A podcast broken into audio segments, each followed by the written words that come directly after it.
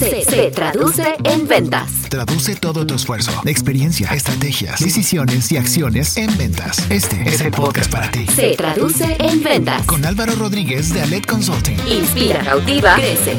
Contáctanos y solicita informes para consultoría comercial y de negocio. En Alet Consulting realizamos un diagnóstico profundo de tu empresa. Te ayudamos a crear un plan de trabajo, estrategias comerciales y te brindamos los pasos clave para que puedas lograr tus objetivos comerciales.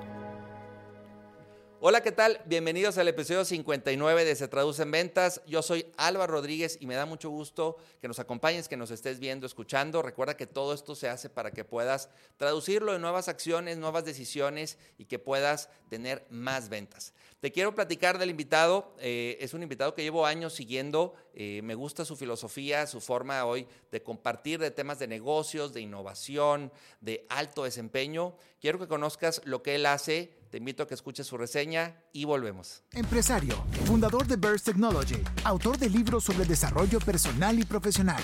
Fue anfitrión del evento Riqueza Transgeneracional, dedicado a quienes desean acelerar su ejecución social, profesional, familiar y de negocios. Ha sido coach de emprendedores, conferencista de TEDx, así como en muchos otros eventos reconocidos. Ha destacado por su manera única de analizar, motivar y superarse constantemente. En Se Traduce en Ventas, Aarón Benítez.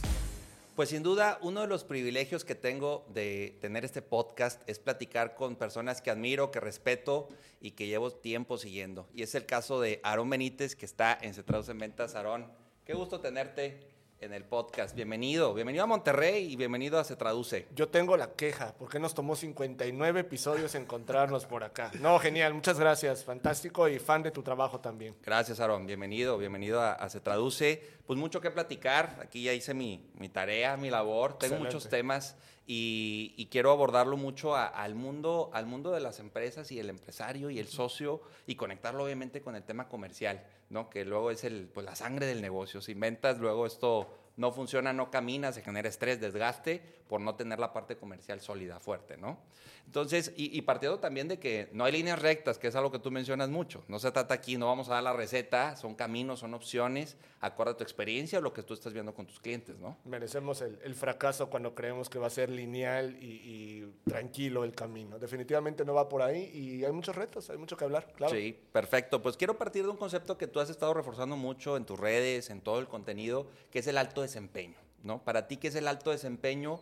Y, quiero que lo expliques y lo empieces a conectar con alto desempeño comercial. Para ti, ¿qué es el alto desempeño y cómo lo, conectamos con esto? Básicamente, eh, suena muy tal vez infantil cuando uso esta analogía de que el alto desempeño, no analogía, ¿no? pero esta explicación, esta comparación, de que es lo opuesto al bajo desempeño. Pero lo hago por una simple razón. Es muy fácil para todos, para quienes nos ven, para quienes nos escuchan, entender el bajo desempeño. ¿Por qué? Porque todos tenemos este amigo, este ex colaborador o aquella empresa, aquel departamento en el que estuvimos eh, trabajando, donde había mucho bajo desempeño latente, ya sea en la actitud, ya sea en los procesos, ya sea eh, en las ideas, ¿ok? Entonces, básicamente el alto desempeño es un trabajo constante para atacar eso, ese estado, digámoslo así, tristemente natural en muchas empresas, ¿ok? Sí. Entonces, el bajo desempeño es, digamos que lo estándar. Y lo que estamos buscando hacer es subir el nivel. A eso le llamo alto desempeño. Ahora, en lo comercial o, o en lo empresarial, vamos a decirlo así, tiene que ver mucho con estarnos impulsando a... Tal vez voy a sonar muy eh, extraño para, para el contenido de, de lo que tratamos de hablar en este podcast, pero llevarlo a un punto filosófico a un punto donde ya estamos viendo las cosas más allá de lo práctico, que es muy importante y que obviamente nos va a dar eh, resultados hoy. Pero cuando tú llevas tu entendimiento a lo filosófico, como lo hacen las grandes empresas que admiramos, de cualquier industria, ellos tienen un dominio filosófico de, de- de por qué están haciendo lo que hacen, cómo lo van a hacer y qué sentido tiene a 20, 30, 40 años. Entonces, a eso me refiero con alto desempeño. Es algo que podemos copiar, no es normal y, y de alguna forma hay muchos pasos disponibles si ponemos atención. De eso se trata. Ok, Y, y dentro, de, dentro del concepto de alto desempeño y el entenderlo y vivirlo, eh, pues el, el drama puede ser una de las barreras, ¿no? En, en la cual el alto desempeño después no se ejecute.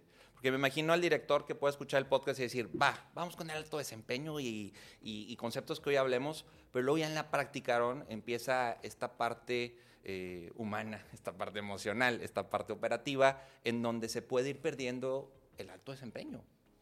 Está el, el caos natural, ¿no? De lidiar Sí. con seres humanos y ese, ese es el verdadero trabajo. Las personas que somos muy técnicas muchas veces eh, no entendemos que el verdadero esfuerzo a diario tiene que ver con gente, no con el sistema, no con el proceso, no con el código, no con el diseño. Y eso eh, es frustrante porque implica un esfuerzo adicional para el que nadie nos había preparado usualmente, cuando, repito, estamos muy en lo técnico. Eh, muchos emprendedores, muchos empresarios que nos escuchan tienen una formación, eh, cuando están en un nivel inicial, una formación muy mm, enfocada en lo financiero, en lo administrativo, y está bien, necesitamos esos fundamentos, pero lo más importante es el desarrollo humano, lo más importante es lo, lo psicológico, el juego diario de convencer, de seducir a tu equipo, de empujarlos a, a niveles, repito, de alto desempeño. Sí.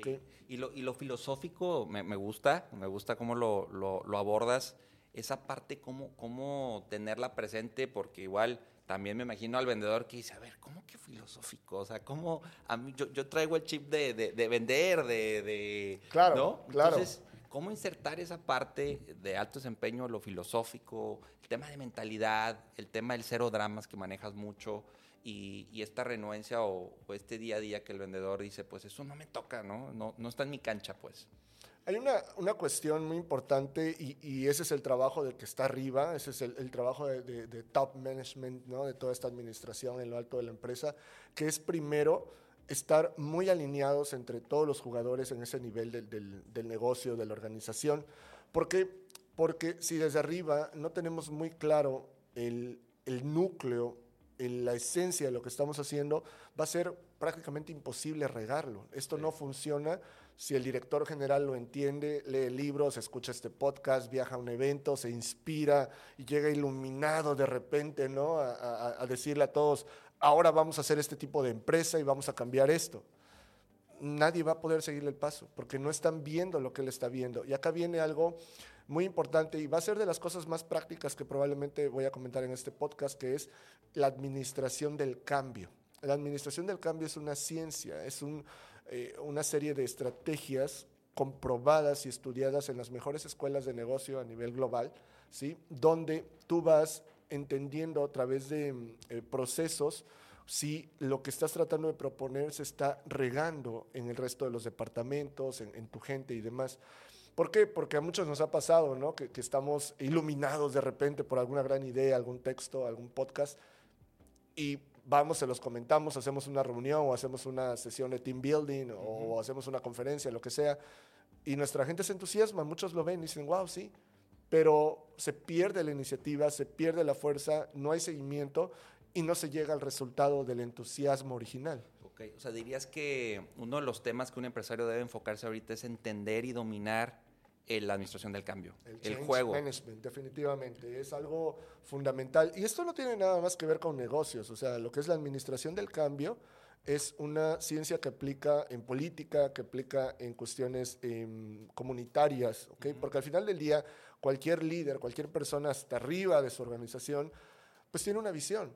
Y si está sustituyendo a alguien o está tratando de dejar atrás prácticas o, o cuestiones con las que ha estado jugando durante años o décadas en su empresa, pues de repente decirles, ahora vamos a tomar este otro camino, implica un trabajo, claro, definitivo, ¿no? Entonces, eh, esto lo conecto con el drama que mencionabas. ¿Por qué? Porque el drama, al final del día, no es otra cosa más que esa reacción de bajo desempeño para decirte, no entiendo, no conecto contigo, no puedo ponerme a tu nivel y entonces mi reacción se vuelve básica. Empiezo tal vez a crear chismes, a crear dramas, a crear situaciones donde eh, a través de mi mal comportamiento eh, corporativo o empresarial, laboral, estoy tratando de llamar tu atención. Para muchas cosas, para decirte, ponme atención, ayúdame o dame las gracias y envíame a otro lugar, ¿ok? Pero al final del día, el drama es tu aliado para detectar dónde tienes que poner atención y tomar decisiones fuertes probablemente. Sí, y, y cómo eh, hoy un empresario detecta qué tanto drama hay o no en su empresa. Estando en juntas, observando, cómo, cómo él valida o entiende, oye, sabes que estamos en bajo desempeño. Y, y, y cómo se puede, qué, qué, señales tú puedes ver o ves en, con tus clientes en empresas donde dices, aquí tiene que haber un cambio, aquí tiene que haber una evolución. Claro.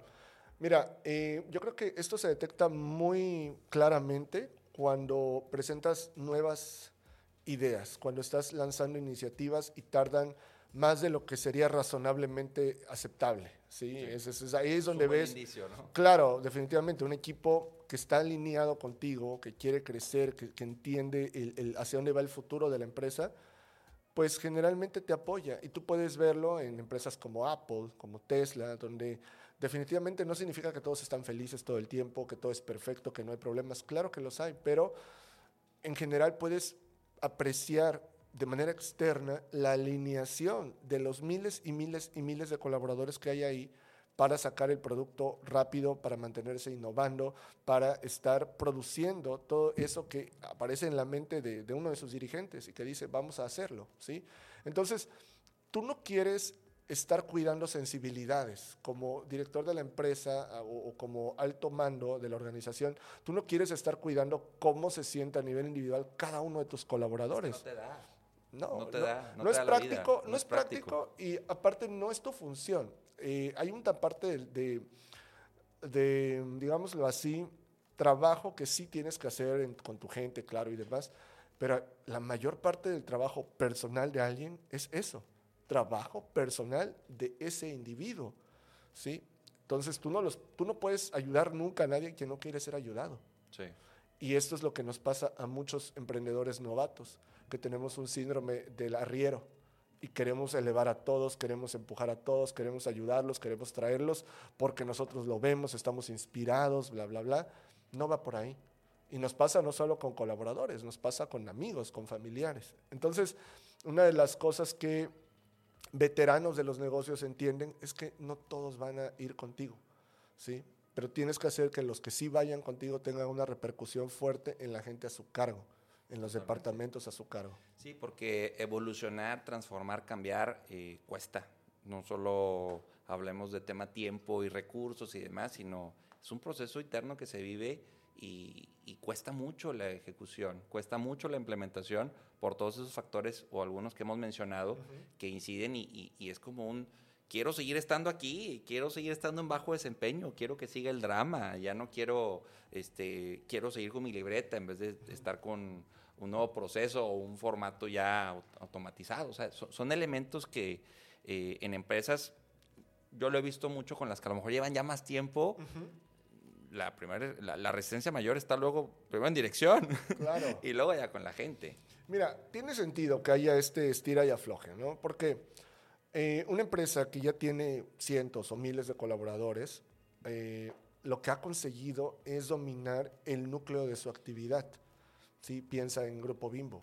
El sí. Grupo Bimbo vende pan y va a estar poniendo nuevos productos de vez en cuando, ¿sí? creando promociones, está bien pero lo que realmente hace Grupo Bimbo no lo dejan de hacer, que es el pan bimbo, que son las tortillas, ¿no? etcétera, etcétera. ¿Por qué? Porque ya dominan eso y no hay necesidad de afectar el núcleo. Entonces, aquí viene un balance muy interesante que los que lo logran son los que se comen el mercado, que es proteger el núcleo de lo que estás haciendo e invertir en innovación de manera estratégica, de manera constante y de manera inteligente. ¿sí? Innovar es, mucha gente lo piensa como algo eh, de, de, ser creativo y una cuestión donde, ah, bueno, vamos a pensar y hacer y deshacer. Eso es fácil, es bonito, esa es la parte romántica de innovar. Pero la verdadera innovación duele.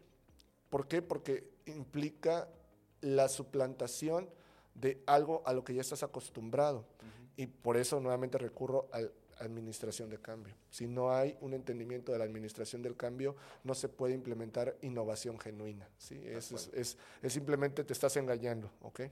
Bien, ahora, eh, conectado con esto, hay un concepto que tienes que study, ¿no? Quiero que primero lo expliques.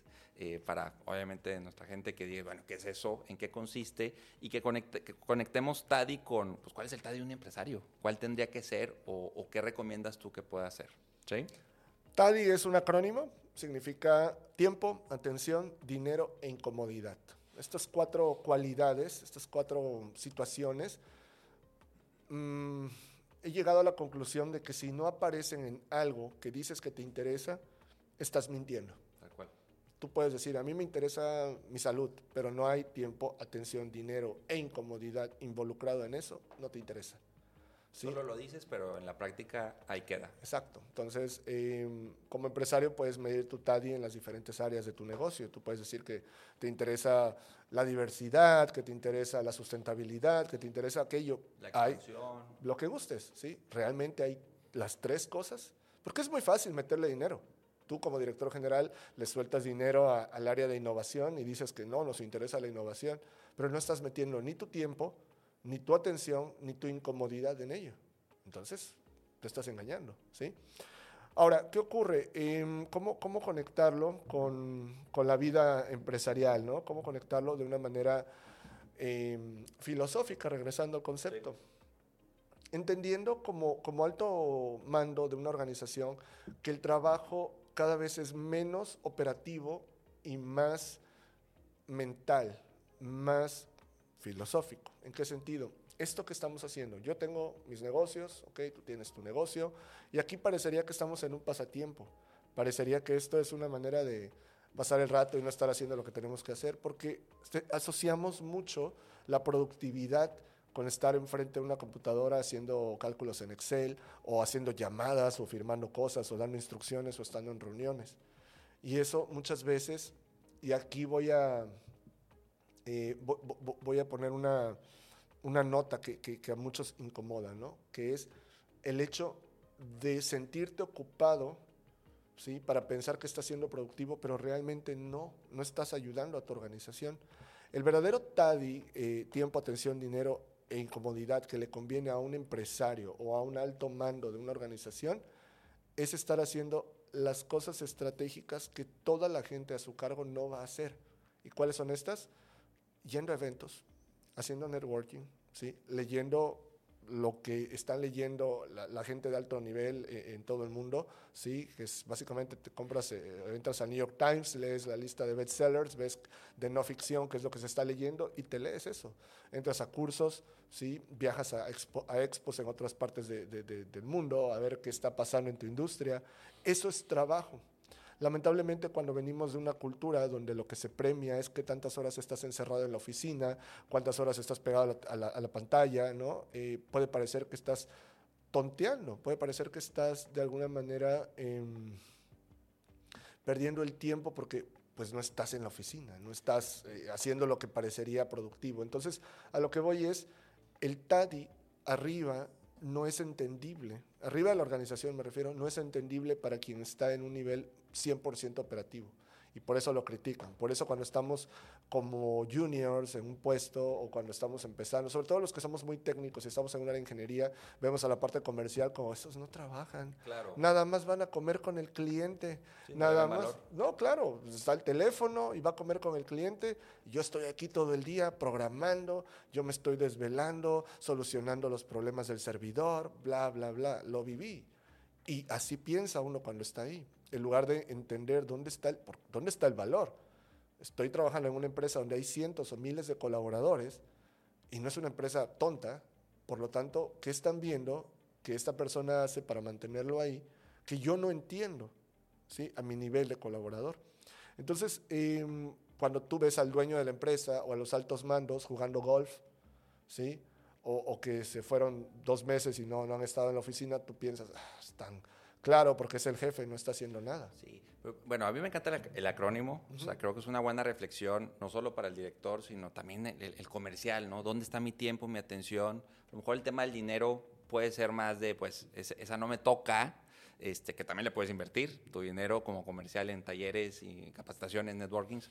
Y, y la incomodidad, eh, preguntarme en qué me incomoda, qué tipo de cliente me incomoda. A lo mejor solo estoy enfocado con mi cartera actual, pero no estoy yendo por nuevos. Entonces, creo que el TADI lo puede hacer cualquier puesto, finanzas, RH, no es exclusivo de- del empresario.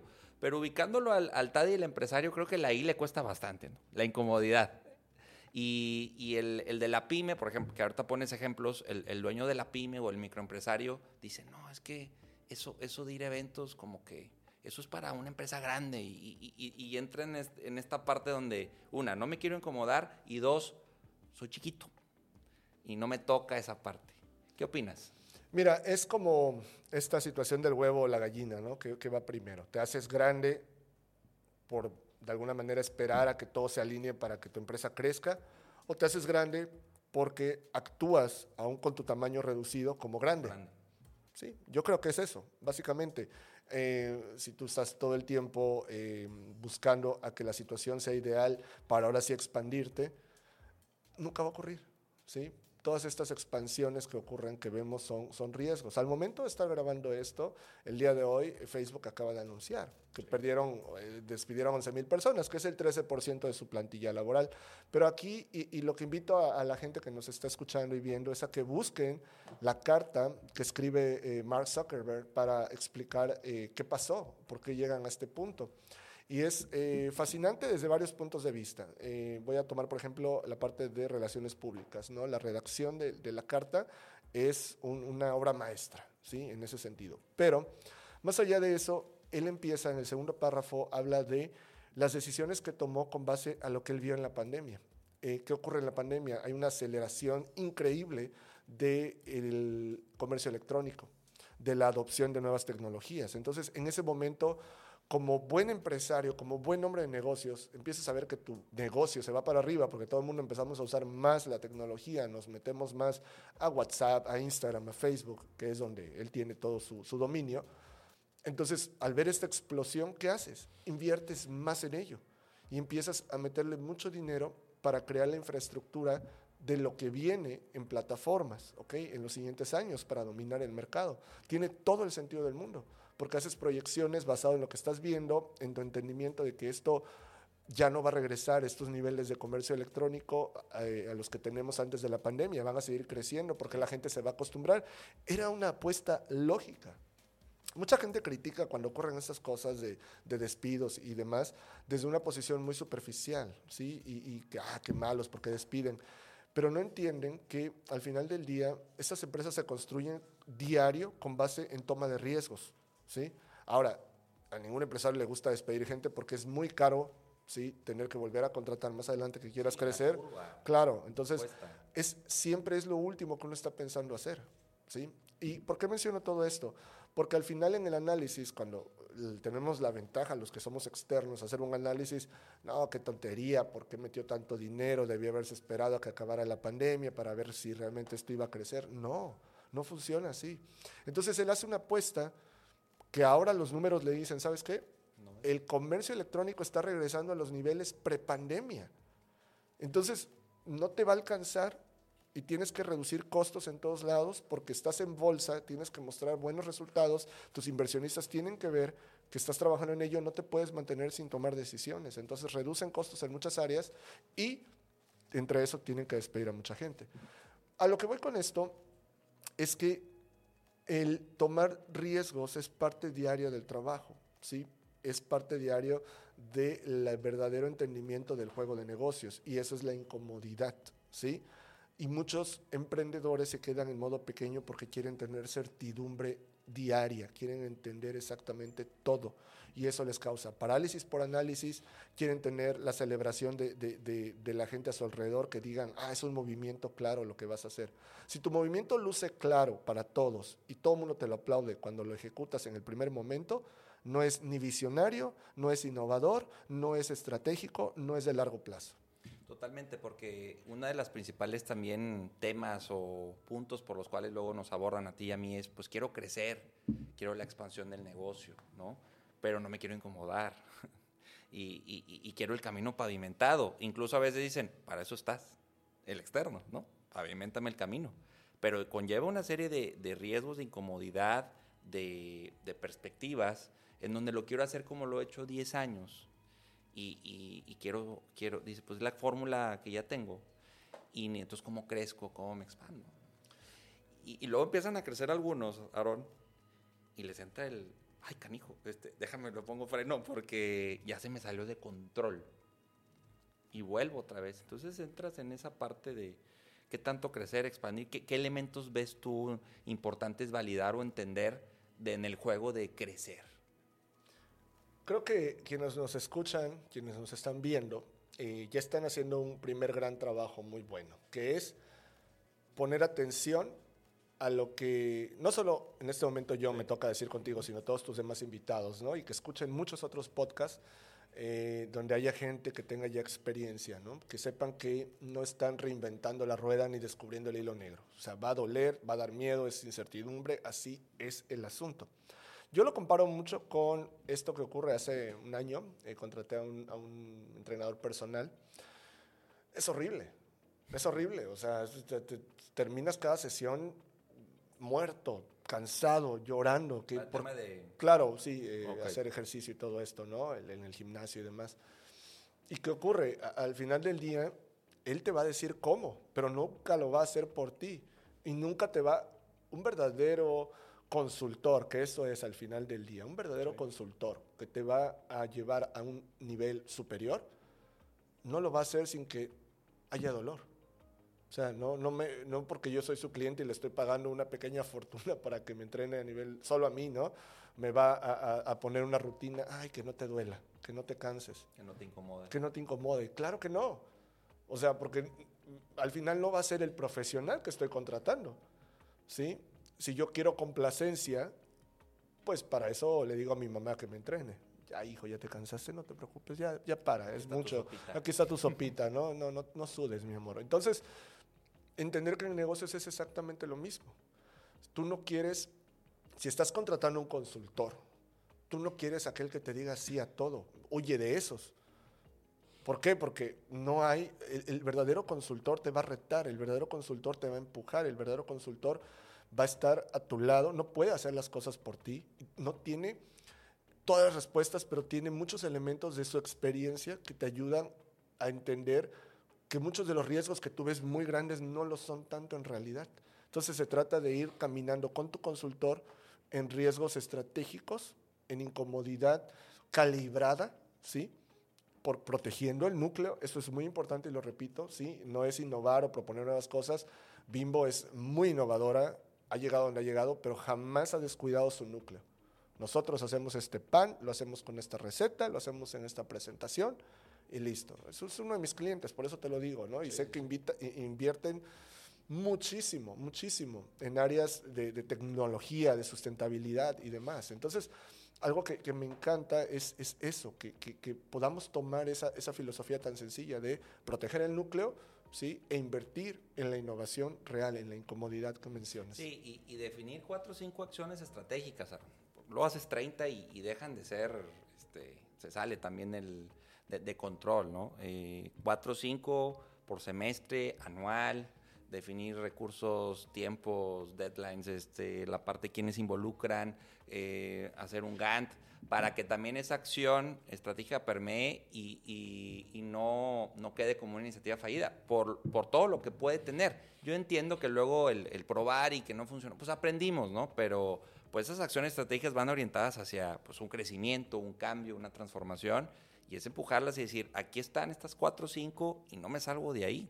Incluso me lo decías ayer, ¿no? La parte minimalista de repente, o el, el- el ser muy eh, claro con, con ABC. Si te aventas todo el abecedario, la gente se pierde, se dispersa, ¿no? También. Y aparte otro, otro gran error que cometemos muchos empresarios, me incluyo obviamente, es el hecho de querer mm, llevar las cosas a nuestro ritmo, no al ritmo de la empresa. Es importante. ¿A qué me refiero?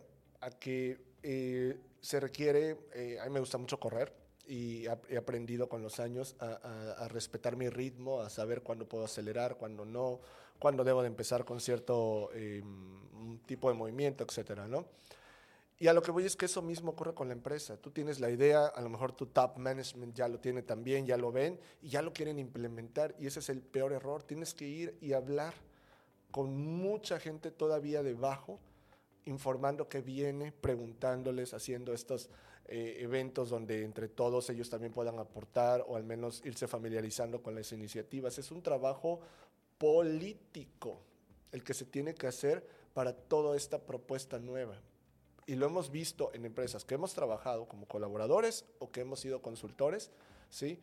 Que de nada sirve estar proponiendo las mejores ideas y teniendo la mejor intención desde arriba si no ponemos a bordo a la gente que realmente va a tener que ejecutar todo esto. Entonces, ese trabajo político es uno que lamentablemente pocos empresarios saben hacer o le ven el valor o le invierten los recursos para el tiempo que se requiere de estar ejecutando, ¿sí?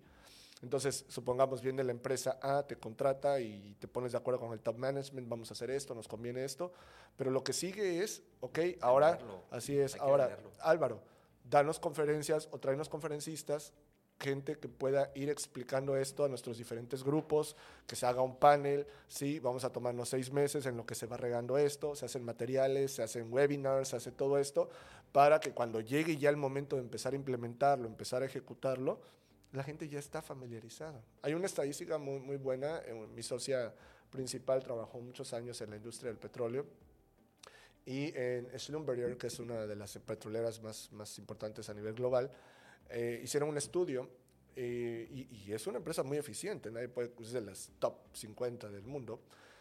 Y resulta que entre el mensaje o la orden, la instrucción que da el director general global de la empresa para que llegue a la persona de más bajo nivel, el técnico más, más, más, más abajo de la empresa, la información, la comunicación tarda alrededor de un mes en llegar. mes, y, está- y estamos hablando de una empresa global eficiente. Ahora imagínate en una que no lo es.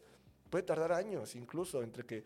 Y muchos tenemos casos, si no directos, de amigos que están en un lugar, entran, se enteran de ciertas políticas, lo comentan con sus compañeros que llevan años trabajando ahí. ¿A poco hacemos eso aquí?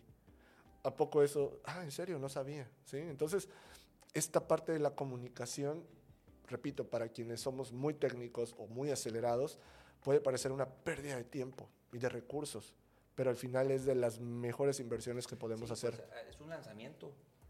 Todo lo que haces luego para lanzar un producto o para lanzar algo nuevo con clientes, pues también es interno.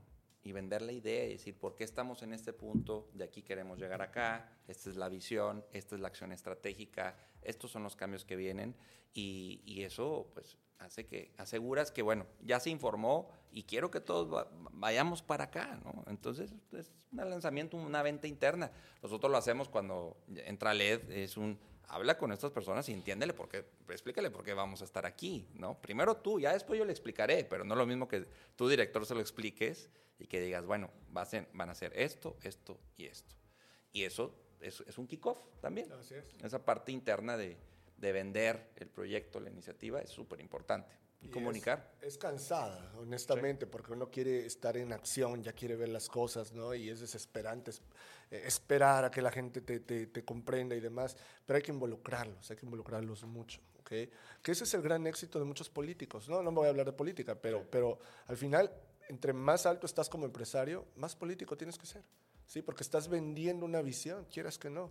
Entonces, el éxito de muchos políticos es que conectan con la gente y los hacen partícipes, toman o toman su enojo o toman sus frustraciones, toman algo. Entonces tú acá arriba como empresario te puedes comportar como dictador y sí, pues te van a tener que, que- mm, obedecer muchos, ¿no? Y tratar de ejecutar lo que haces, porque si no hay regaño o despidos o lo que sea, pero no lo van a hacer tan eficiente como si, a ver, ¿qué les está doliendo? ¿Qué podemos mejorar para la empresa? ¿Qué tomamos desde acá abajo? ¿Sí? ¿Cómo te empoderamos? Y, y vamos escuchándonos. Tú estás viendo eso, yo estoy viendo eso, encontremos terreno común, empujemos. Entonces todo esto suena a pérdida de tiempo para quien no tiene todavía el ojo entrenado o lo que estábamos hablando al principio, el, entendi- el entendimiento filosófico de cómo hacer negocios. Sí, y también eh, otro de los, de los skills que veo necesarios combinados con TADI eh, es la parte de la ecuanimidad, que es también un concepto que manejas mucho.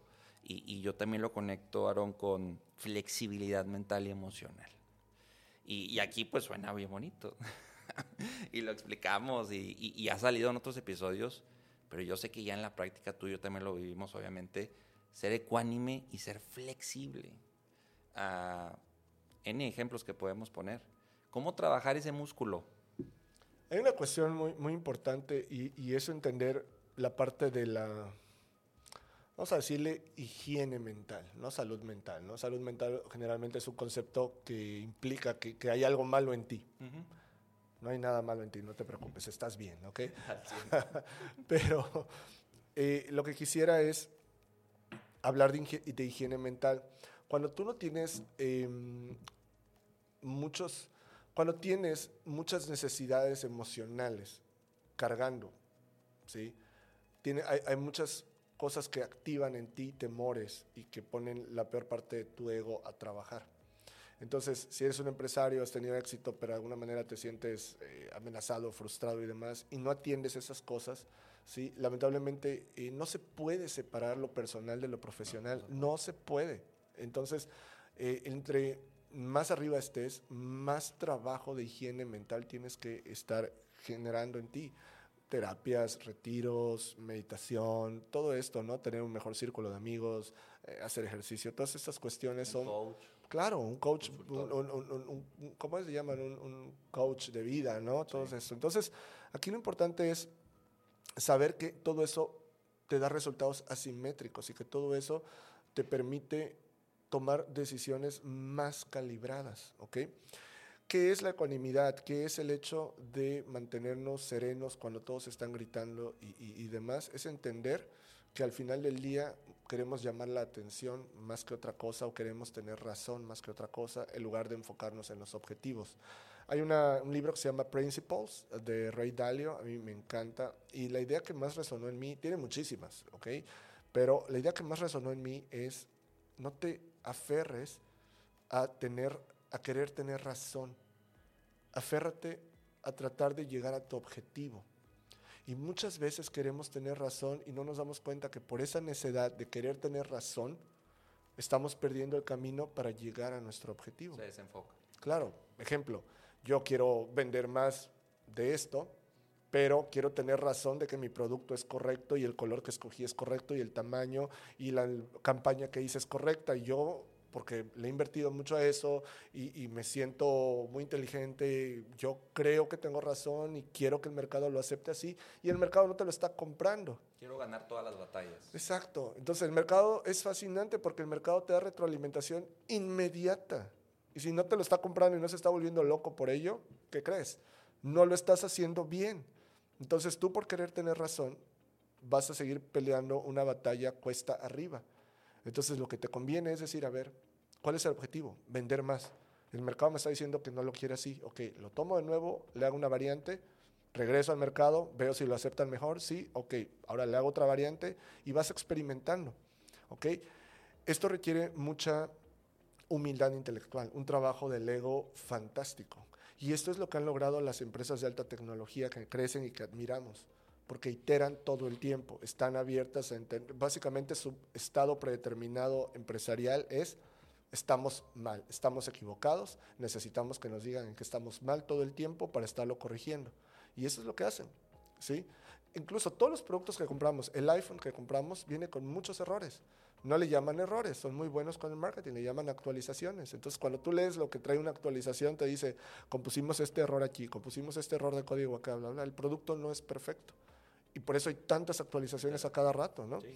Entonces, no quieren tener razón, no quieren tener razón de que todo salga perfecto, de que todo esté bien, de que como ellos lo hacen, eh, funcione, ¿ok? Y también de manera interna ocurre. O sea, no solo entran en ese tema con el cliente, con el mercado, sino que de manera interna yo, director, pues no le doy juego al de RH, al de finanzas, que ya lo tengo y, y yo quiero tener la razón. Y yo quiero ser el que marque el ritmo, lo que decías hace rato, la pauta. Y ahí es donde también, eh, porque otra vez, porque no quiero estar incómodo, porque no quiero delegar, porque no quiero ver algo que pues no me gusta o es, esto sí, esto, esto no, entonces pues ahí es donde genera también un conflicto y la ecuanimidad, el fluir sobre el caos, eh, la flexibilidad, pues se quedan como buenos deseos, pero en esos momentos es donde se requieren. Hay una eh, serie de ideas muy buenas que vienen en el libro de Naval Ravikant. Naval Ravikant es un filósofo moderno.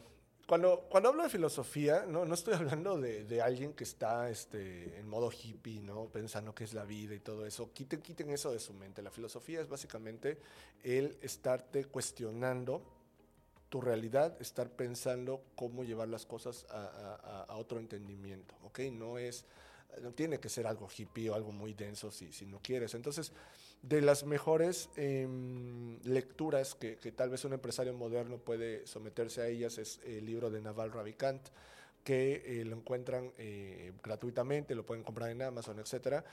Y él es una persona que ha hecho negocios, ha creado negocios, los ha vendido, actualmente es inversionista, es decir, no es un filósofo académico, es un filósofo de, que ha aprendido, ha sido operador, ha sido ejecutor, ha contratado miles de personas, ha ganado millones, cientos de millones de dólares, invierte en las empresas más famosas del mundo como Uber, Twitter, etcétera, ¿sí? sabe de lo que habla y tiene una capacidad de Em, entendimiento del juego en general, de la humanidad, del mundo y de las empresas, que lo destila de manera perfecta en, su, en sus tweets, ¿no? en sus publicaciones en Twitter, y luego se hace un libro, ¿sí? que es maravilloso. Entonces, no, no es que Naval nos vaya a dar todas las respuestas, no, lo que estoy intentando decir es tratar de llegar a ese nivel donde estás observando tu realidad empresarial, tu realidad personal, y destilando los principios que sí funcionan, ¿ok? Y repito, una vez, alguien que hace esto también es, repito, a Ray Dalio, ¿no? Con Principles, su libro, donde él destila 45, 40 años como uno de los mejores inversionistas del mundo, ¿sí? Cuando Bill Gates tiene dudas de inversión, le habla a Ray Dalio para que tengamos una idea de su escala. Entonces, eh, el tipo, pues nota patrones, y esto nos lleva a optimizar nuestros recursos. No tenemos que reinventar la rueda.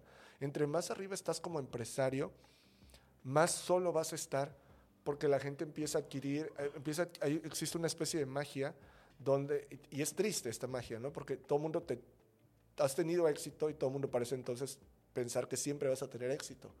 Y entonces ocurre la soledad de la mente, donde ya no te entienden o donde tú propones cosas y automáticamente te dicen sí, porque pues ellos que saben, ¿no? Entonces, ese es el gran problema. ¿Y cómo te rodeas de otras mentes que te van a decir, estás mal? Pues a veces puede ser de forma directa, puedes contratar un consultor y te va a ayudar. O, un este, consejo. Claro, pero hay muchos, hay muchas obras, ¿sí? muchos programas como este que te traen gente que te va a decir, tal vez no de manera directa, pero tú estás entendiendo de, ah, no estoy pensando bien, no estoy considerando esto bien, no le estoy dando tiempo a esto. Y eso es de los mejores trabajos que puede, eh, en los que se puede involucrar un director general. Sí. Y, otro reto también, eh, bueno, mencionaste varios, pero el de reinvención y, y, también, Aaron, con el tema, y aquí lo tengo bien, bien claro, eh, la data para toma de decisiones versus feeling. ¿No? versus percepción.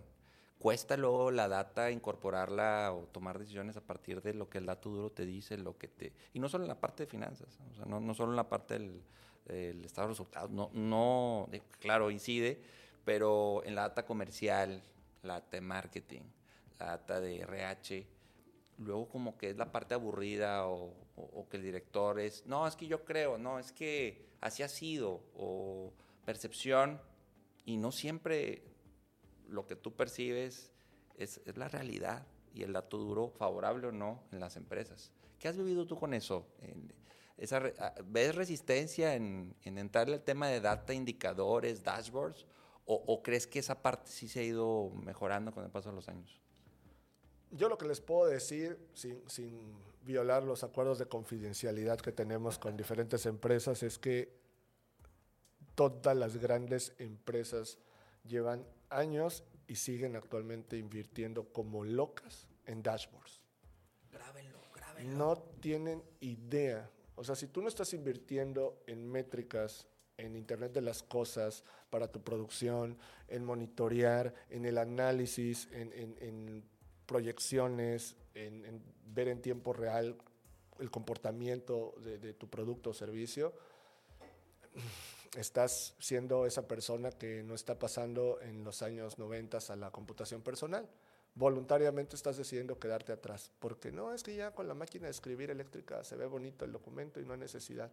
Sí, claro, no pasa nada en ese momento, pero literal de la noche a la mañana te quedas anticuado, te quedas fuera del juego y luego dices, no es posible, no hay oportunidades, el mercado es muy malo, bla, bla, bla. No, no estás haciendo el trabajo que tienes que hacer.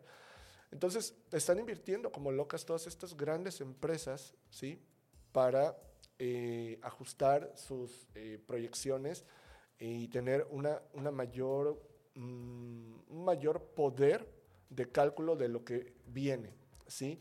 Por ejemplo, un cliente, cuando empezamos a trabajar eh, en el área del Internet de las Cosas con, con ellos hace como cuatro o cinco años, su, su meta era simplemente mejorar a nivel global 1% su producción, 1%, que significa cientos o miles de millones de dólares, ¿no?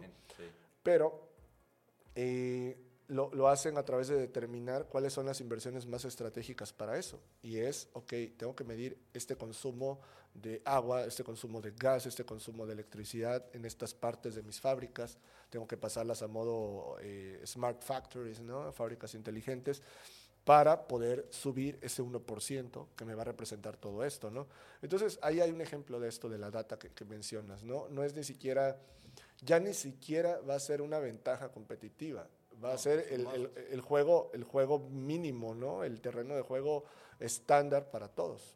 Sí, y eso también me lleva a preguntarte eh, esta parte de la data, que no solo, porque luego el vendedor dice, sí, que me evalúe el gerente o que me evalúe el director. El mismo vendedor también puede llevar su data, sus estadísticas, sus métricas, ¿no? Y, y luego yo, yo sigo sin entender por qué tanta resistencia a un CRM, por qué tanta resistencia a programas que ya están en las empresas, pero que el vendedor o el mismo gerente no, no, no los toma, ¿no? no los interpreta, no, no analiza comportamientos, tendencias, patrones y demás. ¿no? Eh, y, y creo que forma parte, Aaron, de los skills comerciales, si pusiéramos skills comerciales 2023, ¿sí?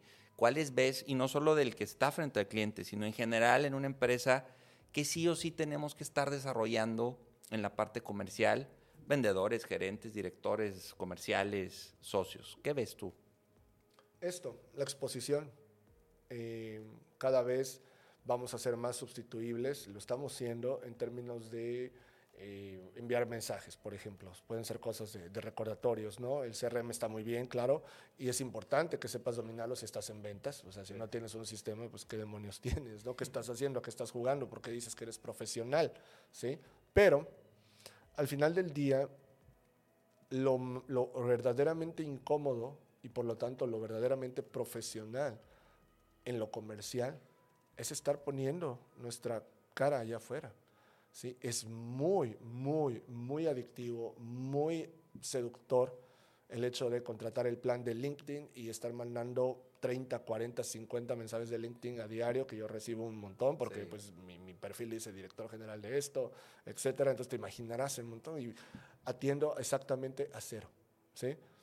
Pero sin embargo, cuando la gente conecta conmigo en un evento en persona, y, platicamos, se desarrolla la relación. Entonces, los mejores comerciales, los mejores vendedores, van a ser aquellos que sigan afinando sus habilidades personales, sus habilidades blandas de conectar, de interactuar, de conversar, de crear interés, de saber mover a una audiencia y poder extraer, minar de esa audiencia a los prospectos adecuados. Para eso vienen cosas como esto, crear contenido. En el área en la que estés, sea la más antisexy del mundo, la más aburrida, puedes crear un podcast, puedes crear ebooks, puedes crear un blog, puedes crear videos en YouTube, puedes crear shorts, puedes crear eh, videos cortos en, en TikTok, pero si te pones a pensar, no, no, es que todo tiene que ser enviando un mensajito de correo electrónico o enviando un LinkedIn, pues vas a tener la misma respuesta que tienen todos. Vas a decir, no, no, hay, no, a la gente no le interesa. No, es que no estás explicando, que esa es la gran diferencia. Entonces, eh, básicamente aquí lo importante es empujar a nuestros equipos a la mentalidad de vanguardia, que es exponerse. ¿sí? Imagínate tú, o sea, tú estás dedicando parte de tu presupuesto de la consultoría a crear contenido, a invitarnos a, a, a gente a participar contigo, a hacer eventos y demás agregas mucho valor a una comunidad que te va conociendo, ¿sí? entre los cuales hay algunos tomadores de decisiones que se ven positivamente afectados por lo que les estás poniendo enfrente y determinan que, hey, yo quiero, si ya a la distancia y gratuitamente me estoy beneficiando de lo que Alet Consulting me pone, ahora quiero invertir en eso para profundizar más y ya de manera más personal y guiada lo hagan en mi empresa. Sí, porque ya tienes una... ya te validaron. Claro. Ya hay credibilidad, Así es. ya hay autoridad. Pero lo más cómodo que sería, y no es que no hay que hacerlo, pero lo más cómodo sería, este, hazte una campaña ahí en Google que esté andando y que diga que Alet Consulting es la mejor. Y este, mm, a ver qué más. Ah, bueno, y contrata un paquete de LinkedIn que mande cin- 100 mensajes diarios a prospectos, ¿no? Y todo, porque eso es cómodo. Esto es lo incómodo, poner la cara, salir, hablar. ¿Sí me explico? Entonces van a triunfar aquellos que aprenden a jugar este nuevo juego. Sí, y, para el que diga, a ver Álvaro, pues entonces es un podcast, pues sí, pero te puedo platicar del caso de un top, un ejecutivo top de una empresa de inversiones que pues hizo su lista de difusión y todos los lunes les mandaba un audio a prospectos y clientes de cómo iba a estar esta semana la bolsa. Eso todos tenemos celular, el, el, el WhatsApp. O Telegram o demás, ¿no? Oye, pero es que eh, escribir, pues tienes LinkedIn y, o NRed, donde pues pone un párrafo, una frase y empezar a desarrollar el músculo de, de la escritura, ¿no? Oye, que el video, pues, o sea, para todo hay no, no pensar y, y, porque creo que también muchos lo han vivido y ayer te lo preguntaba, ¿no? Esta parte de de, de repente el empezar cuesta y, y quiero también eh, este concepto perfecto de que sea el mejor escrito, el mejor video, eh, el mejor audio y pues no empezamos porque vamos postergando ese, ese arranque. O el vendedor no cree que pueda su marca personal. Es la de la empresa, pero no la mía. ¿sí? Que ellos le inviertan en marketing y yo solo recibo al lead y lo atiendo, pero aún así hay un tema de marca personal, de imagen, de oratoria, de comunicación, de empatía, que si no están, pues ya no, ya también son must, Aaron, ya, ya no es un si quiero, te va a dejar fuera del juego.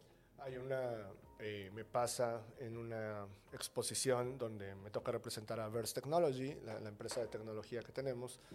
Nosotros hacemos hardware y software ¿no? para estas soluciones de smart cities, smart factories, y nos toca que el la convención global del IoT, ¿no? del Internet de las Cosas, es en Singapur.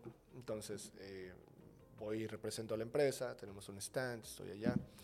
Y de repente se acerca el representante de uno de nuestros principales clientes, que también va a la exposición, que también está en México, pero pues nos vemos en Singapur, en ¿no? Singapur. Sí, estamos aburridos y preferimos ir allá, ¿no? Entonces me saluda muy bien y todo, y me pide platicar un rato, eh, y claro que sí, y durante una hora, Álvaro, escucho una lista de quejas de cosas que según esta persona no estamos haciendo bien y que quiere que mejoremos, bla, bla, bla, bla, bla, bla, bla, ¿no?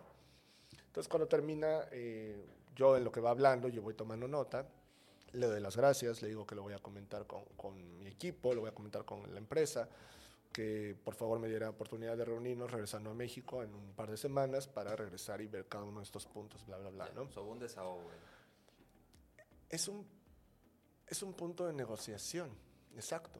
No, no es tanto un desahogo, es el ponme más atención, porque realmente muchas de estas cosas ya se habían, como todo implementación, siempre se pueden mejorar muchas cosas, pero muchas de estas cosas ya se habían eh, trabajado. ¿sí? El punto es que muchas veces no entendemos cuando estamos realmente negociando. Y en una versión que no sepa jugar el juego, esto parecería como algo donde yo diría con el chisme a mis socios de, mmm, esta persona se está quejando, ya no le gustó. No, es ecuanimidad, cero dramas. Entonces la manera en que eh, trabajamos esto fue ver realmente cuál de toda esta lista de deseos o quejas era... era Prioritaria. Me, era verdadera, ¿no? no. Porque, porque hay cosas que, que, que no eran eh, prácticas, digámoslo así, o que no existían ni siquiera, ¿no? y, y, no es que no quisiéramos ponerlas o lo que fuera. Y fue efectivamente un punto de negociación, sí, encontramos a una persona diferente cuando regresamos dos semanas después, ya en sus oficinas y, y demás. Pero a lo que voy es que muchas veces no entendemos dónde estamos vendiendo y dónde estamos negociando y pensamos que estamos perdiendo el tiempo haciendo un podcast, pensamos que estamos perdiendo el tiempo escribiendo en LinkedIn un artículo, pensamos que pues, perdemos el tiempo yendo a una expo, que yo prefiero nada más ya dame todos los prospectos y yo me encargo de, si sí, les mando un email y ya, ¿no? No, o sea, es, es realmente, esto es una venta. Tú estás vendiendo tus habilidades, yo estoy vendiendo mis habilidades, ¿sí? Y, y quien está atento al juego y tratando de mantenerse actualizado y cazando talento o buscando herramientas para su empresa, está evaluándonos y está bien, ¿sí? A lo que voy con esto es que el comercial que no entienda esto, ¿sí? Cada vez voluntariamente se queda fuera, porque la tecnología no te va a impulsar si a nivel personal no dominas las cosas más fundamentales, que es la conversación, la interacción, la exposición. ¿sí? La tecnología te va a impulsar cuando tú dominas eso y le metes tecnología, como es tu caso en este momento, wow, te, te, te impulsa y te, te, facilita las cosas. Porque también el cliente ya lo pide. Creo que hay una evolución muy marcada en el, en el cliente que hoy pues, ya te evalúa, te revisa, pide testimonios, ¿no? Pero él pues quiere la historia, quiere el caso de éxito, quiere el video de un minuto, de minuto y medio, donde, a ver, bueno, ¿qué haces tú, no? Y, y esa es una, para mí es muy marcada esa evolución del cliente. ¿Qué otros detalles tú ves que el cliente ha, se ha transformado? ¿En qué crees que incide su proceso de decisión hoy? ¿Qué factores evalúa o, o percibes que, que para elegir un hotel, para elegir una agencia de viajes, para elegir dónde voy a ir a hacer el mandado? Eh, ¿Qué elementos hoy estamos han cambiado versus en los 90 o hace 20, 30 años, Aaron? Creo que el, el poder de los testimonios y las reseñas es algo que muchas industrias, como la que acabas de mencionar, han logrado dominar. Eh, cuando no tenemos muy claro cómo realmente funciona el mercado, nos vamos a un modo básico infantil que no es cierto y pensamos que todo tiene que ver con el precio. Sí. Y pensamos que no, es que la gente lo quiere más barato. Y entonces le bajas el precio a tu producto y servicio y te das cuenta que de todas maneras no te lo compran. ¿Sí? Porque lo que no estás sabiendo posicionar es el valor de, de, lo que tienes. ¿Sí? Apple cada vez te vende dispositivos más costosos. ¿Sí? El iPhone cada vez vale más y más y se sigue vendiendo y lo seguimos comprando y lo seguimos deseando. Porque posicionan bien el valor, no tiene que ver con el precio. ¿Sí? Eso es eh, si piensas así, quien nos está viendo y escuchando, y piensas que tu producto tiene que ver con el precio y, y, su éxito es porque está muy caro, muy barato y demás, estás mal, estás equivocado, te Bajo lo digo. desempeño. Claro, totalmente bajo desempeño. Él, él es el hecho de que no lo estás posicionando adecuadamente. Ahora, para esto, eh, el, lo que yo noto es que los clientes, cuando perciben un gran valor en línea, lo trasladan a lo físico. ¿sí?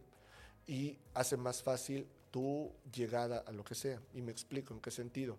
A nosotros, eh, en lo que hacemos de, tecnología, eh, nos busca la persona que nos está contactando de la empresa, busca en LinkedIn, busca el sitio web, ¿no?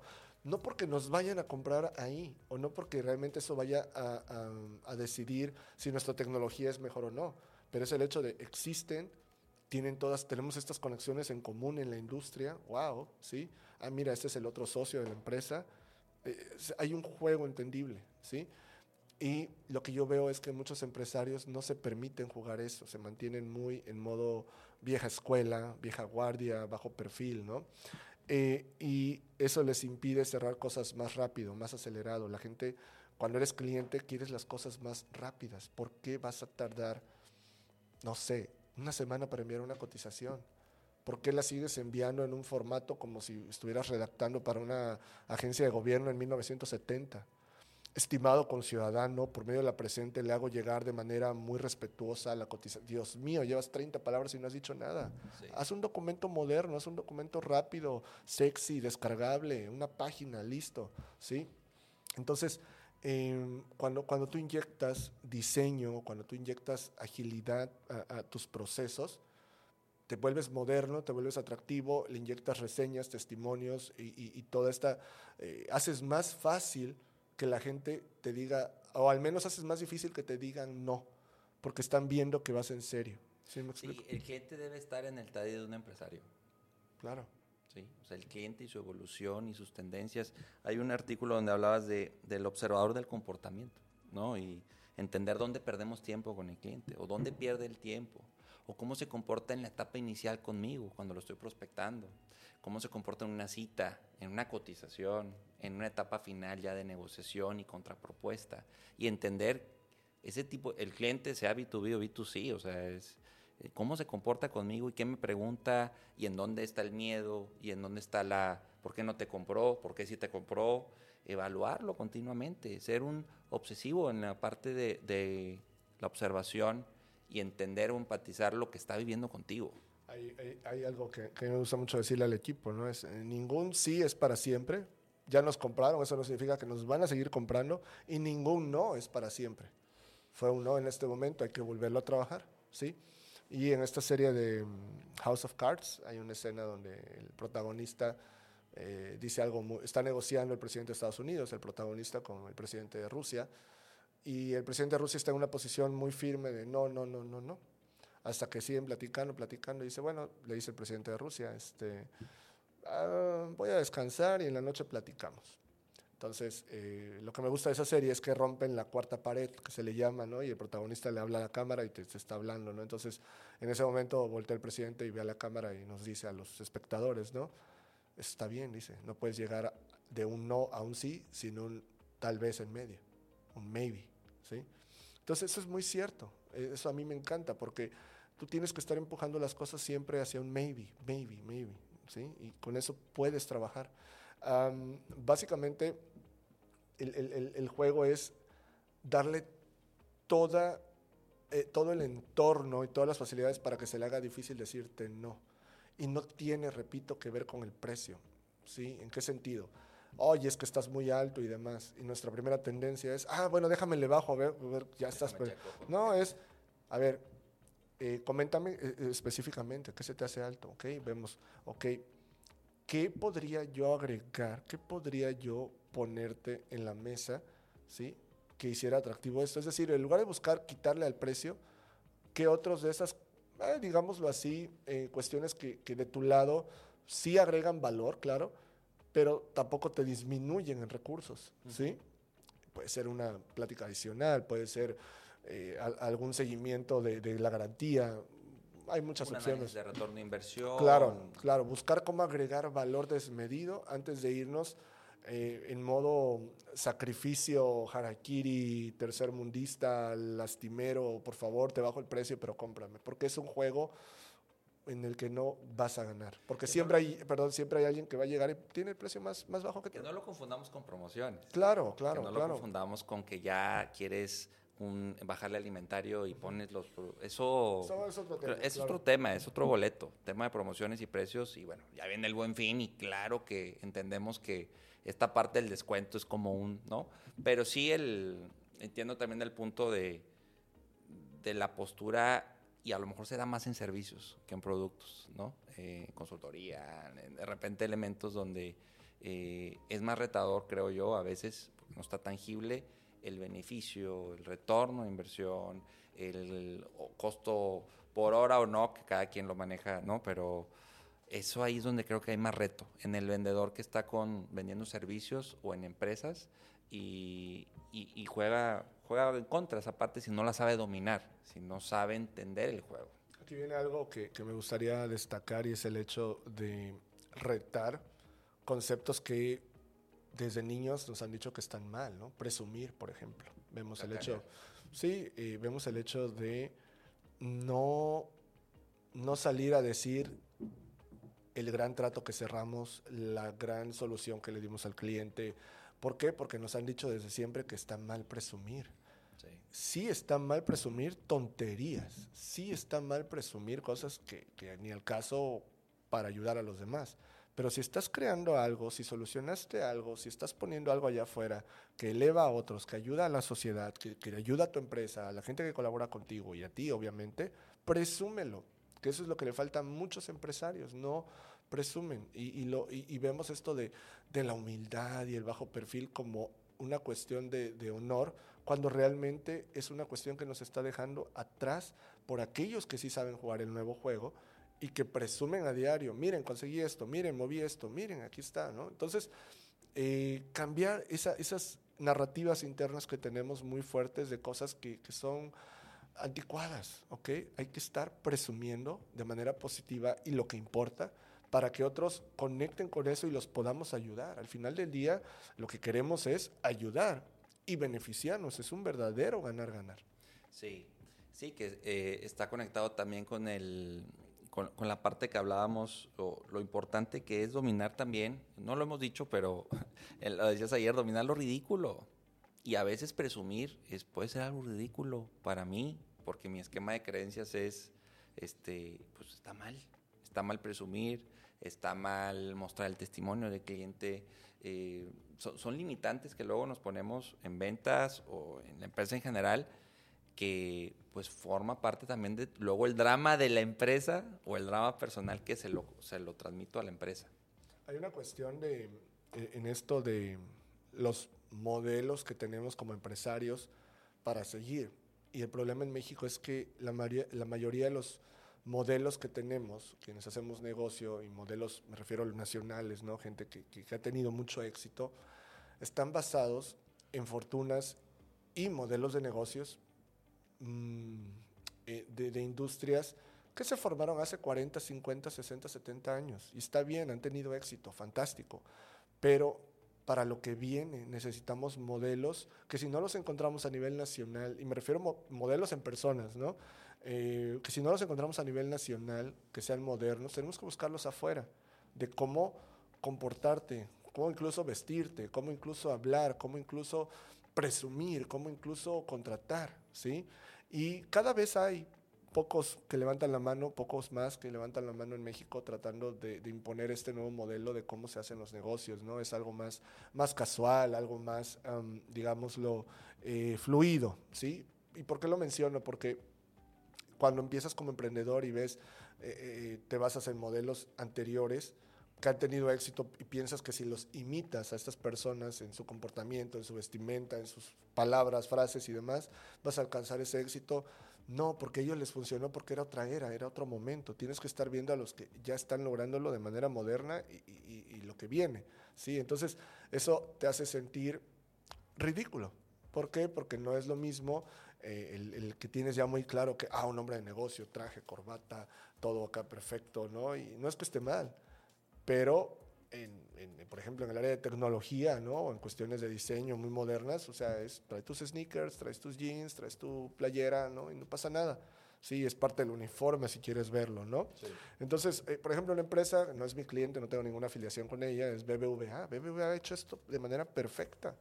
O sea, es, si tú eh, antropoformizas, creo que es la palabra, eh, la empresa, es, es alguien joven, es un treintañero, sí, sí, súper cool, ¿no? O sea, y, y, y, eso está fantástico, a diferencia de todos los demás bancos, que si fueran una persona serían, son totalmente vieja guardia. Intentan tener una app, pero no llegan al nivel de lo que ha hecho BBVA, ¿sí? Entonces, a lo que voy es encontrar en quién te estás basando para tu actuar, ¿sí? Y entender que no puedes obtener el éxito en los siguientes años o décadas con modelos que funcionaron para una época que ya no va a regresar. Sí, es buen ejercicio pensar qué tipo de persona es tu empresa. Claro. ¿no? ¿Cómo la describiría tu cliente o de manera interna, ¿no? Como un señor, como una señora, alguien joven, alguien anticuado, alguien... Sería, es, es bueno ese ejercicio. A eso entender. hay una, dentro de, hablamos hace algún momento de la ciencia de administración del cambio, pero hay algo también que se llama antropología corporativa. La antropología corporativa, eh, esto lo leí en la Harvard Business eh, Review hace algunos años, un ejemplo de Heineken, me encantó, porque Heineken dice, quiero vender más, ¿cómo vendo más cerveza? Entonces contratan a consultores eh, de, de antropología corporativa, los mandan a diferentes partes del mundo, y estas personas se meten a bares, antropólogos, pero generalmente pensamos en antropólogos como cuestiones de, la historia, ¿no? Y que están analizando cuestiones así muy académicas, pero estos lo que toman es un enfoque donde analizan a los seres humanos de hoy. Un antropólogo es un observador del comportamiento humano eh, como si fuéramos un animal, ¿sí? Entonces, se van a los bares en diferentes partes del mundo y empiezan a ver quién es el tomador de decisión, quién es aquel al que pueden influir de manera más óptima para que esa persona haga que se expanda el gusto por las Heineken, por la cerveza. Entonces, hacen muchas observaciones y determinan en su serie de recomendaciones a la empresa, le dicen, tienes que crear este tipo de marketing, eh, donde les des calcomanías, les des este, viajes de taxi gratis, les des este, cervezas, gorras y demás al bartender, a este tipo de bartender. Él es el porque este cuando ya vea que alguien está borracho le paga el taxi, o sea, tú lo empoderas a él y él va a empoderar la marca. Y empiezan así una estrategia de, de, de calle literal, ¿no? Desde abajo para ir eh, metiendo eh, la influencia de su, de su marca, ¿no? Entonces, a lo que voy es, ser observador paga muchos dividendos, muchísimos, ¿sí? Pero ser observador de lo que importa. Porque puedes estar observando tonterías y pensar que importan, ¿sí? Entonces tienes que estar observando a los que están construyendo las empresas que van a ser admirables en 5, 10, 15 años. ¿okay? Y eso pues implica mucho trabajo de, de- nuevamente, de ego, de, de la humildad intelectual, ¿sí? Porque es muy fácil admirar lo que ya está construido y es exitoso hoy, pero eso se construyó durante las décadas anteriores. O tienes que estar apostando en lo que viene. Sí, y si bien es importante o tiene su, tiene su racional el estar evaluando la competencia, pues también es evaluarte con, con estas empresas que, que lo están haciendo bien y estas 40 o 50 empresas o estos rankings que salen y, y analizarlas y entrar a su página, estar como, ir como cliente si, si se puede, ¿no? Vivir la experiencia y entender pues por qué tienen el éxito que tienen y qué hacen bien y qué no. Y, y- y en- entender que eh, el análisis de lo emergente es lo que te va a dictar quiénes son tu competencia más adelante, porque no es tan claro como antes. O sea, eh, quién es, por ejemplo, la, la- la competencia de, eh, y esto existe, ¿no? Hablábamos un poco ayer tú y yo de- del jobs to be done, ¿no? De esa teoría de los trabajos por hacer, y, y el artículo es muy famoso de Clayton Christensen, donde habla de, de McDonald's, ¿no? Cómo McDonald's lo contrata para conseguir mayores ventas de sus malteadas. Entonces lo que ellos hacen es un análisis multidimensional donde se dan cuenta que la competencia de la malteada es realmente eh, un chocolate, una manzana, un plátano, algo que la mayoría de los conductores en la mañana que pasan a McDonald's por una malteada rumbo a su trabajo, ¿sí? pueden llevar también en su carro o llegar con ello a su oficina. Entonces, algo más sano, ¿no? es- Es lo que o- salía un poquito en la investigación. Puede ser sano o no, puede ser una dona también, pero de manera natural o tradicional tú no pensarías que la competencia de una malteada sea una dona, un plátano o un chocolate. Pensarías que son las otras malteadas de los otros lugares. Entonces cuando tú abres tu visión a qué es aquello que realmente es tu competencia, te das cuenta que tienes que estar poniendo mucha atención a los lados, no solo a lo que tienes enfrente. Por ejemplo, ¿cuál es la competencia de un Starbucks? La competencia de un Starbucks es un gimnasio. ¿Por qué? Porque Starbucks está definido como aquello que es un tercer lugar. Hay dos lugares básicos para la gente, el hogar y donde trabajas, la oficina. Pero siempre hay un tercer lugar, ¿sí? Que puede ser el gimnasio, o un café, o la plaza comercial, o un parque. Entonces te das cuenta que Starbucks tiene como competencia los parques, la plaza comercial, el gimnasio, no solo las otras cafeterías, ¿sí? Sí. o un coworking, etcétera. Entonces, esto, esta multidimensionalidad exige que hoy estemos siendo como líderes en nuestras empresas, en nuestras organizaciones, que, que tengamos consultores que hayan tenido experiencia en muchas áreas diferentes a la, a- fuera de la nuestra. de- si yo estoy en la industria textil, traerme un consultor que me pueda ayudar con metodologías, pero que haya estado en, en la industria de la alimentación, que haya estado en la industria del acero, etcétera, etcétera. Porque quieras que no, esa, esa riqueza te trae puntos de vista que se pueden volver genuinamente innovadores. Pero si quieres nada más hablar con gente de tu industria y nada más verlo de tu industria, es cuando de repente desapareces porque dices, es que llegó la innovación y nos eh, pues barrió. Sí, porque nunca te pusiste a ver a los lados ni hablaste con expertos de otras áreas. Y eso es largo plazo.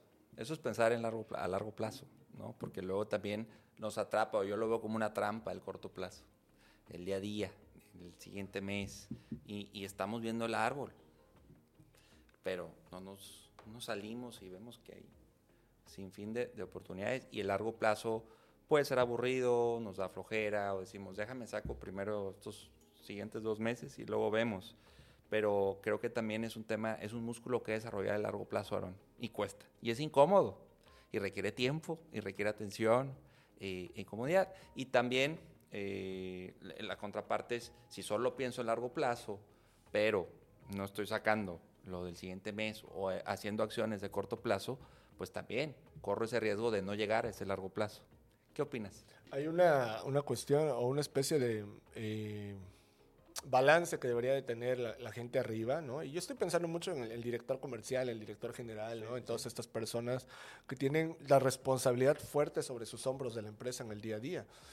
Y ellos deben de ser los más estratégicos, no los más operadores, ¿sí? Eh, empezar por cosas tan sencillas como decir, realmente necesito hacer esta junta diaria con toda esta gente. Realmente, muchas de estas reuniones no son necesarias. Realmente, muchas de las reuniones son para tú sentir que estás haciendo algo. Y las enfocamos muchas veces o las racionalizamos como es para alinearnos. Si requieres a diario alinear a tu equipo, ¿qué equipo tienes? No es que diga que esté mal, pero ¿por qué a diario? O sea, ¿por qué, si ya estás pensando así, ¿por qué no lo alineas cada tres horas? Y puedes decir, no, que no seas exagerado, Aaron, cada tres horas no es necesario. Yo te diría, no seas exagerado, porque a diario. Ahora, ¿necesitas alinearte cada semana realmente? No estoy diciendo desaparecen las juntas, estoy diciendo reta muchas de las juntas que tienes, muchos de los reportes en los que pones a la gente a, a ejecutar solo para que tengan algo que hacer. ¿Sí? Si algo está comprobado en la historia empresarial de la humanidad, es que las empresas pueden hacer mucho de lo que hacen, 95%, 90% de lo que hacen, aún reduciendo gente. ¿Sí? No estoy diciendo de- despide gente. Pero lo que estoy diciendo es, quítales cosas, vuélvelos creativos, vuélvelos que, que, que, que, que tengan la oportunidad de agregar eh, innovación, etcétera, ¿no? Entonces, a lo que voy es que como un mando alto directivo, tu función debe ser un 70-80% estratégica diario y 30-20% operativa de lo que hay que checar hoy, que hay que ver, que el reporte, que esto, sí, pero generalmente lo hacemos al revés. Por eso las empresas no sobreviven, porque estamos enfocados fuertemente en, en salvar el hoy y sí, pero no estamos construyendo lo que se necesita en los siguientes años. Sí, y el estratégico es posiblemente está con el mando alto medio, ¿no? El estratégico está en esa parte del crecimiento, la expansión, ¿sí? Que- Creo que va por ahí la, la- la- o veo que lo estratégico cabe, estas acciones o ejemplos caben en lo estratégico, en desarrollo de marca. Hay una, una definición que a mí me encanta de estrategia. Y estrategia para mí, y, la forma en que yo lo veo es, es, la estrategia es todo aquello a lo que decides decir no. O sea, haces un, un marco de referencia literal, ¿sí? dibujas en, este cuadro todo a lo que vas a decir sí, todo lo que importa, y todo lo que no entra en eso no es estratégico. Puede ser interesante, puede parecer necesario, va a estar, porque a este, a este cuadro, a este marco de referencia, siempre van a estar atacando los conceptos e ideas, tratando de meterse, invadiéndolo. Pero la estrategia es todo a lo que decides decir no. Veamos nuevamente eh, Apple. ¿Por qué Apple no está, eh, no sé, haciendo impresoras? Para ellos no es estratégico. Sería lógico, tal vez para muchos, pensar, pues si ya vende la computadora, ¿por qué no vende la impresora? Es- tienen una estrategia donde esto no entra en nosotros. Y no es porque no sepan hacer hardware y no es porque no sepan hacer las cosas bonitas. Imagínate una impresora de Apple. Sí, ya lo intentaron hace algunas décadas, pero al final del día, no porque puedas hacerlo a nivel personal y a nivel de empresa, tienes que hacerlo. Eso es algo que a muchos les cuesta trabajo, porque el solo hecho de, es que podríamos hacer eso. No, claro, puedes hacer un montón de cosas, pero no porque puedas hacerlo te conviene, ni es estratégico. Entonces, lo más difícil del mundo es ser estratégico, porque es decidir en qué no te vas a meter. ¿Sí? En todos los ámbitos. Claro. En marketing, Claro. en financiero, en procesos, Claro, en recursos humanos, claro, sí. tecnología. Así es. En qué sí y en qué no. Exacto, o sea, esto está bien, pero en estos siguientes cinco años no nos vamos a meter a eso y lo vamos a evaluar, que hayamos terminado estos cinco años, entonces volvemos a tener otra conversación de qué va a ser estratégico y qué no, ¿sí? Porque si no, te pierdes ante cualquier novedad, cualquier nueva mm, tendencia que haya, nuevos productos, servicios que existen en el mercado y todo te, te, te vas siempre yendo por todas estas cosas, ¿sí? Entonces, hay que, hay que, el ser estratégico es saber a qué decidiste ya decir no y qué son las cinco o siete cosas en las que vas a estar permanentemente enfocado en los siguientes tres, cinco años. Muy bien, buen punto, Aaron. Pues bueno, para ir concluyendo, eh, esta va de cajón, va para todos nuestros invitados. Eh, puede ser algunas cosas que ya mencionaste, pero para ti, en, en resumen, o, o de lo que tú ves, ¿qué se traduce en ventas? ¿Qué se termina traduciendo en ventas? La mentalidad. Si nosotros no somos dueños del instrumento más poderoso que tenemos a nuestro alcance, ese instrumento descalibrado, descontrolado, nos impide llegar a objetivos.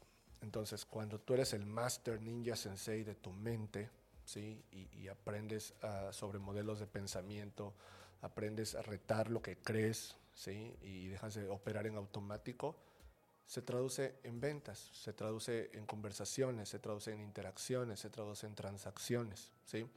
Y de alguna forma eh, no le damos muchas veces la, eh, la relevancia o, o- o el, el- el cuidado que debería tener, ¿no? Eh, a todos nos ha pasado que, y dime si no, Álvaro, que está uno en una actividad repetitiva y, y de repente estás en silencio, ¿no? Y estás barriendo, conduciendo, lavando los trastes, algo, bañándote sin música, sin ruido de nada, y te llega una idea, te llega una solución que dices, wow, a todos nos ha pasado eso.